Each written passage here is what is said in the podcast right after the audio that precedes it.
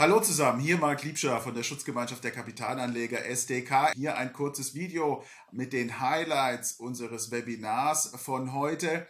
Wenn ihr das Webinar in voller Länge sehen möchtet, dann habt ihr zwei Möglichkeiten. Werdet Mitglied bei der SDK, dann könnt ihr auch bei zukünftigen Webinaren mit dabei sein, Fragen stellen und live vor Ort eure Anliegen klären lassen. Oder aber macht hier dieses YouTube-Abonnement für 2,99 Euro im Monat. Dann könnt ihr diese aufgenommenen Webinare auch später noch nachschauen. Und jetzt entscheidet euch, über welche Bezahlschranke ihr springen wollt. SDK-Mitgliedschaft, immer live dabei und ihr könnt Fragen stellen oder aber das YouTube-Abo. Dann könnt ihr im Nachgang unsere Webinare sehen. Super, prima. Vielen Dank, Daniel Bauer. Mein Name Marc Liebscher, Rechtsanwalt Dr. Marc Liebscher aus Berlin. Ich bin auch Mitglied des Vorstands der SDK. Äh, und ich würde kurz nochmal einführen, damit wir alle auf demselben Stand sind, was bisher geschehen ist, sodass wir in diesem Problem sind. Ähm, wir wissen am 28.02.22, 24.02.22, also Ende Februar 2022, hat der russische Angriffskrieg gegen die Ukraine begonnen und schon bald setzten westliche Sanktionen ein. Russland reagierte dann mit eigenen Sanktionen, eigenen Verboten. Für die russischen ADRs ist da maßgeblich der 16. April 22. Da erließ das Russland das Gesetz Nummer 114 FZ äh, und dieses beinhaltet im Kern das Verbot Aktien russischer Emittenten in Form von Depository Receipts, auf Deutsch Hinterlegungsscheine, außerhalb der russischen Föderation zu platzieren oder in Umlauf zu bringen, also sprich das Verbot, russische ADRs außerhalb von Russland irgendwie zu handeln. Russland reagierte am 3.6.22 dann mit dem sechsten Sanktionspaket ähm, und eine Regelung dieses sechsten Sanktionspaket war, dass der russische nationale Zentralverwahrer, das sind so verschiedene Verwahrstellen, Verwahrketten, die sind wichtig für die Frage Aktien ADR, dass der russische nationale Zentralverwahrer in die Liste jener Organisationen aufgenommen wurde, gegen die Sanktionsmaßnahmen verhängt wurden. Also im Grunde wurden Sanktionen gegen den russischen nationalen Zentralverwahrer verhängt. Dann begann die Phase der, des Versuchs, die Hinterlegungsscheine umzutauschen. Am 13.07.22 ähm, war ein wesentlicher Moment, als Clearstream nämlich sagte, ähm, wir werden den Umtausch der Depository Receipts wieder aufnehmen können ähm, ab Mitte Juli, da der russische nationale Zentralverwahrer keine Gebühren mehr erhebt und somit keinen wirtschaftlichen Vorteil hat. Das war der Kern des Problems, denn da der russische Zentralverwahrer mit Sanktionen belegt worden war, durften diesen keine Gelder zukommen, auch keine Gebühren. Und die Umtauschprozesse sahen vor, dass der russische Zentralverwahrer für seine Leistungen Umtauschgebühren einen Anteil davon erhält, einen kleinen. Und schon dieser kleine Gebührenanteil war sanktionswidrig. Äh, und erst als der russische Zentralverwahrer sicherstellte, er bekommt keine Gebühren, indem er auf den Gebührenanspruch verzichtete, hat dann Clearstream im Juli 22, 18. Juli 22, den Umtausch der DDR, den Umtausch der Depository Receipts wieder aufgenommen. Russland reagierte zeitgleich auch äh, Mitte Juli, nämlich ähm, indem es den sogenannten russischen Weg eröffnete, äh, nämlich den Zwangsumtausch. Das ist ein Aspekt. Zwangsumtausch passt nicht genau eigentlich zu dem Art des Umtausches, wie Sie ihn versuchen über den russischen Weg. Aber der Oberbegriff ist im Grunde der Zwangsumtausch ohne die Nutzung westlicher Strukturen. Das wurde ab Juli 22 eröffnet. Ähm, die Voraussetzungen dafür hatten wir schon damals in unserem letzten Seminar auch, auch erörtert. Ähm, wie ging es weiter? Es ging weiter. Ähm, jetzt muss ich gucken, ob ich auf der Folie. Können Sie jetzt alle die Folie 8 sehen? Ja? Ja. Es ging weiter dann im Juli 22 hatten wir dann auch das erste Webinar der SDK angeboten mit einer aktuellen Einschätzung zur Lage und zu den Handlungsoptionen. Ähm, und diese, dieses Webinar ist auch im Internet für Sie abrufbar. Dann geschah im August aus den USA eine Mitteilung von der SEC, nämlich, ähm, dass die SEC Regelungen erließ und das führte dazu, dass die Banken und die Lagerstellen in den USA den notwendigen Lagerstellen aufgrund dieser SEC-Regelungen ablehnten.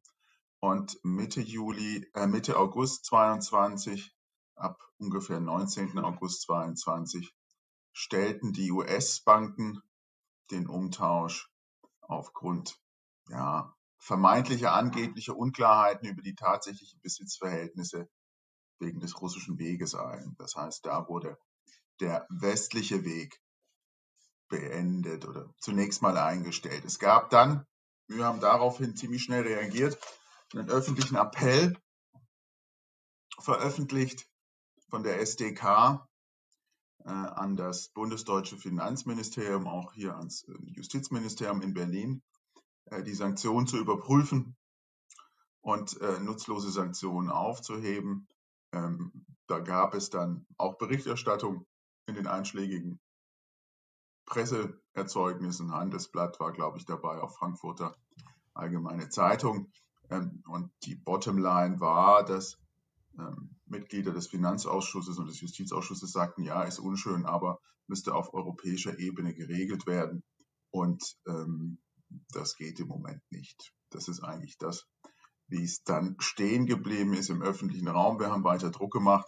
Manche von Ihnen kennen auch den Aufsatz äh, von mir, der so im selben Zeitraum erschienen ist in der BKR, Zeitschrift für Bank- und Kapitalmarktrecht. Ähm, wir haben dann auch Interviews gegeben bei äh, Zeitungen. Zeitungen haben uns zitiert. Äh, und auch im Schwarzbuch Börse Ende des Jahres haben wir auf diese Missstände hingewiesen, leider erfolglos. Diejenigen von Ihnen, die im Internet sehr viel recherchieren, werden auch gesehen haben, dass dann äh, der wissenschaftliche Dienst des Finanzausschusses, letztlich des Deutschen Bundestages, eine wissenschaftliche Einschätzung zu der Situation gemacht hat. Die wissenschaftliche Einschätzung des Deutschen Bundestages hat sich nicht sehr unterschieden von unserer Einschätzung, die damals in der BKR äh, publiziert wurde letztlich, und ich sage das nicht, weil ich ähm, damit zeigen will, wie toll dieser Aufsatz von mir aus der BKR war, sondern äh, wie wenig eigentlich Literatur in der Sache, juristische Fachliteratur vorhanden ist, wenn Sie die Ausarbeitung des wissenschaftlichen Dienstes des Bundestages sich anschauen. Das sind 20 Fußnoten. Und äh, von, nein, es sind, sind mehr Fußnoten, aber allein 20 Fußnoten referenzieren nur äh, meinen Aufsatz aus der BKR, weil es mehr eigentlich dazu kaum an wissenschaftlicher Aufarbeitung gibt zu dem Problem. Und nun stehen wir, wo wir heute stehen, am 21.02.23, also vor kurzem erst, haben wir dann noch eine Kündigung der Bank of New York Mellon, und zwar hinsichtlich des DR-Programms der Norris Nickel Aktien. Ähm, diese Kündigung soll wirksam werden zum 24. Mai 2023. Ähm, parallel haben dann viele von Ihnen die Kanzleien Schirp und Moskau beauftragt, den Umtausch vorzunehmen. Und ähm, wir sehen aus den Rückmeldungen und auch aus dem Austausch mit äh, Dr. Schirp und Dr. Moskau, dass die Situation insgesamt nicht zufriedenstellend sein kann. Ähm, nur zum Beispiel von den SDK-Mitgliedern mit denen wir im engen Austausch stehen, haben nur rund 5% bislang einen Umtausch auf offiziellem Weg wohl hinbekommen und rund 25% einen Umtausch über den russischen Weg. Ähm, wir sehen im Moment noch, dass bei 70% der, der Anleger der Umtausch noch nicht geklappt hat. Hinzu kommt, dass aktuell der Verkauf der Stammaktien ja durch äh, manche Depository Banken angekündigt ist und wir auch nicht vorhersehen können, wie hoch ein etwaiger Liquidationserlös ausfällt, wie und mit welcher Quote der ausbezahlt werden soll. Und es gab auch seitens der Politik keine weitere direkte Reaktion auf unseren öffentlichen Appell. Wir hatten einen Austausch insgesamt hier in Berlin mit den drei maßgeblichen Mitgliedern des Bundestages, also Vorsitzende bzw. stellvertretende Vorsitzende Finanzausschuss und äh, Justizausschuss. Äh, diese lehnten aber ab, da irgendwie aktiv zu werden, verschoben die Verantwortung da auf europäischer Ebene, da könnte man nichts machen. Ähm, wir haben parallel auch am März, äh, im März, am 13. März eine Petition beim Petitionsausschuss des Deutschen Bundestages eingereicht ähm, mit äh, dem Antrag, äh, diese westliche Sanktionsregime hinsichtlich der Auswirkungen auf Sie, auf die Depository Receipts in Hage zu überprüfen. Wir werden sehen, ähm, was sich äh, daraus ergibt, wie der Petitionsausschuss des Deutschen Bundestages darauf reagieren wird. Ähm, wir möchten Ihnen da aber keine überschießenden Hoffnungen machen.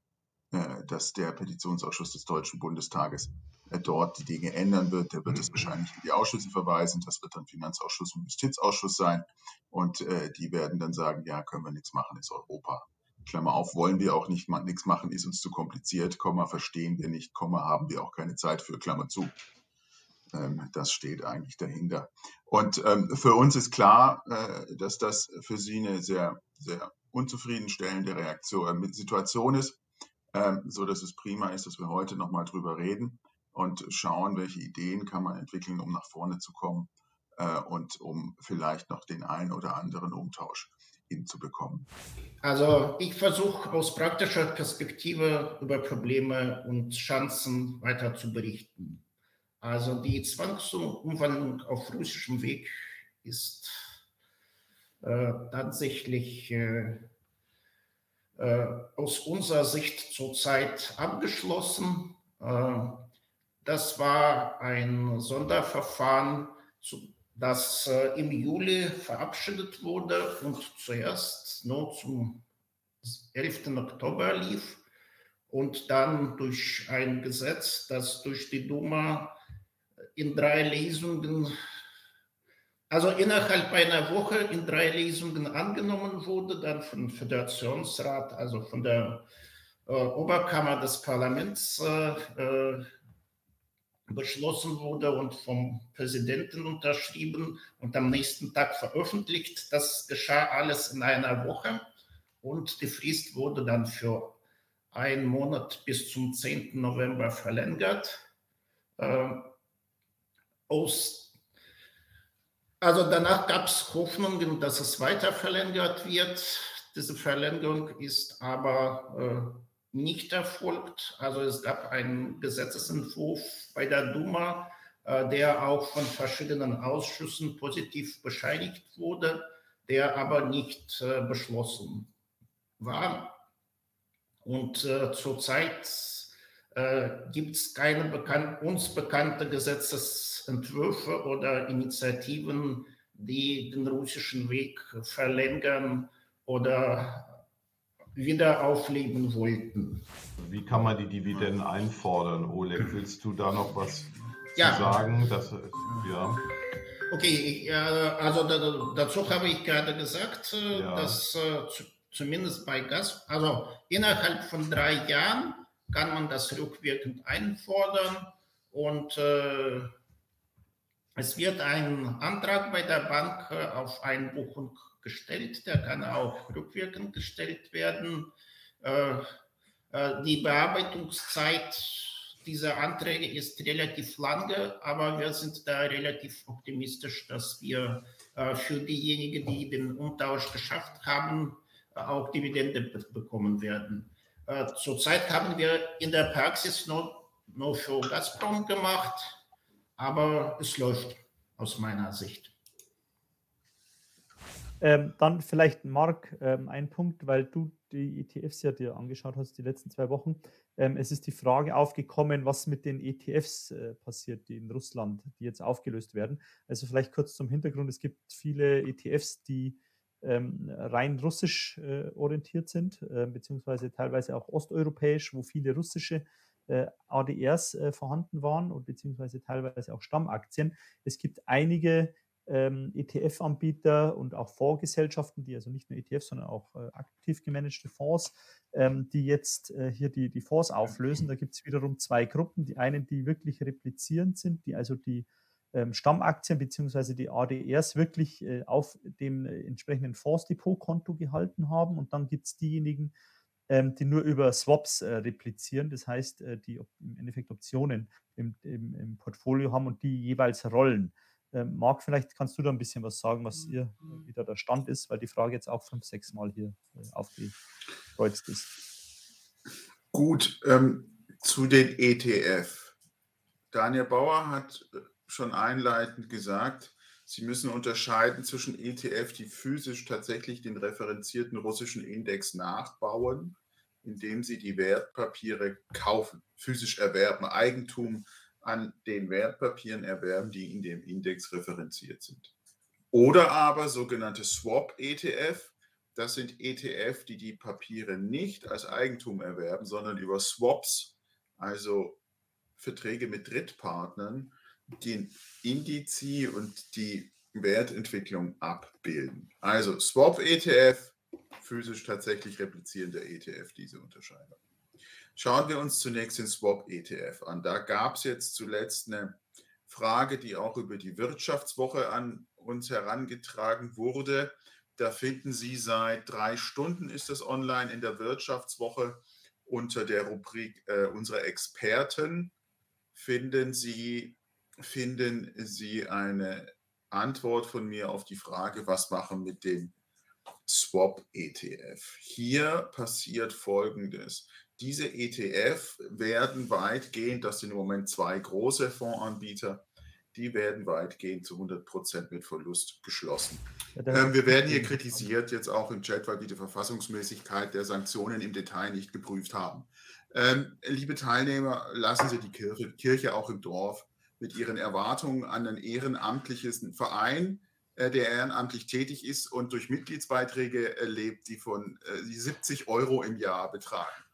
Ähm, Sie können gerne im Netz, sind ja auch zugänglich, unsere Finanzen mal schauen, wie viel Geld wir hätten, um eine sinnlose Prüfung für die Verfassungsmäßigkeit in Auftrag zu geben. Das kostet ungefähr 50.000 Euro, ähm, eine solche Prüfung. Ähm, und äh, die 50.000 Euro müssten wir dann, wissend, dass da nichts bei rauskommt, eigentlich als Kredit aufnehmen. Also wenn Sie da von uns enttäuscht sind, dann müssen wir ganz deutlich sagen, Ihre Erwartungen sind irreal und äh, dann können wir, glaube ich, auch sie nicht weiter irgendwie befriedigen. Ähm, und äh, dann ist es auch sinnvoll, dass wir getrennt Wege gehen. Für irreale Erwartungshaltungen haben wir leider wirklich keinen Platz. Das nochmal deutlich zu sagen. Danke. Also vielleicht zur, Ver zur Verfassungsbeschwerden. Ähm, das ist nicht ganz so einfach, äh, weil Marc jetzt sehr emotional reagiert. Äh, wir haben das in der Vergangenheit schon gemacht, aber die Erfahrungen damit sind sehr, sehr schlecht. Also man braucht nicht. Ich meine, es sind ja auch die Gelder der Mitglieder, die wir da dann ins Feuer schmeißen, nicht wahr? Ja, also wir äh, haben da ja auch einen also, Auftrag gegenüber den Mitgliedern, nicht irgendwelche irreellen Kosten auszulösen, äh, die äh, keinerlei Aussicht auf Erfolg haben. Ähm, und diese Erwartungshaltung, also da gehen Sie bitte nochmal in sich. Danke. Genau. Also wir haben das überlegt, wir haben uns das angeschaut, aber die Wahrscheinlichkeit mit den Erfahrungen, die man hat äh, bei Verfassungsbeschwerden etc., ähm, da muss man einfach davon ausgehen, dass wir uns da eine blutige Nase holen. Ähm, das ist ganz klar ähm, und das wäre ähm, hinausgeschmissenes Geld. Äh, und genauso wie der Dr. Schirp sagt, man kann natürlich jetzt die Bank verklagen, ähm, aber dann haben wir in zwei, drei, vier Jahren, wenn wir Pech haben, ein Urteil und dann ist das Ganze schon äh, längst äh, gelaufen und dann stellt sich die Frage, ähm, hat man dann was wirtschaftlich erreicht? Und es muss immer das Ziel sein, mhm. äh, wirtschaftlich auch sinnvoll zu agieren. Darum haben wir äh, das ja auch im letzten Jahr schon gesagt, ähm, weil es gab viele Mitglieder, auch Mitglieder, die andere Anwälte mandatiert haben. Da schaut es auch nicht anders aus, also weil der Herr Dr. Schirp äh, gesagt hat, dass wir anwaltskritisch sind. Ähm, wir haben Rückmeldungen nicht nur von der Kanzlei Schirps oder zur Kanzlei Schirps, sondern auch zu, zu zwei anderen Kanzleien, und da ist die Quote auch nicht äh, anders, also da äh, sogar schlechter. Ähm, und äh, man darf, ja, die, die, die Sachlage ist leider komplex. Ähm, wir sind auch noch nicht fertig. Also das bitte ich auch äh, zu berücksichtigen. Wir sind auch noch nicht fertig. Wir haben ja nicht aufgegeben, sondern wir reagieren ja auf Widerstände auch. Und ähm, wenn wir gegen eine Wand gelaufen sind, dann melden wir ja nicht zurück, es ist vorbei, sondern wir versuchen um die Wand drumherum zu kommen. Also wir haben ja schon mehrfach auch neue Ansätze entwickelt, um, um die Themen zu lösen. Es ist nicht vorbei. Es ist nicht vorbei. Und das, das meine ich als gute Nachricht. Ist, wir haben an keiner Stelle Veranlassung aufzugeben. Genau. Ich denke auch, das ist der sinnvollste Weg ähm, und alles andere mit ähm, gegen die Sanktionen klagen etc. Ähm, das wird schwierig und bis wir da, also ist aussichtslos aus unserer Sicht äh, und bis wir da ein Urteil haben, da ist die, die Messe leider schon gewiesen. Das ganze Webinar, wenn ihr das sehen wollt, dann werdet Mitglied bei der SDK. Da könnt ihr in Zukunft bei Webinaren mitmachen, Fragen stellen, eure Kritiken loswerden. Ihr könnt in der Zukunft teilnehmen bei allem, was wir machen in unserem Mitgliederbereich bei der SDK. Andere Lösung ist, werdet einfach Abonnement unseres YouTube-Kanals. Dann könnt ihr im Nachgang immer das komplette Webinar sehen, ohne die Möglichkeit Fragen zu stellen, ohne die Möglichkeit teilzunehmen. Für mich ist klar, was ich machen würde. Ich will mitreden, ich will teilnehmen. Ich werde SDK-Mitglied. Für alle anderen auch die YouTube-Mitgliedschaft ist Gold wert.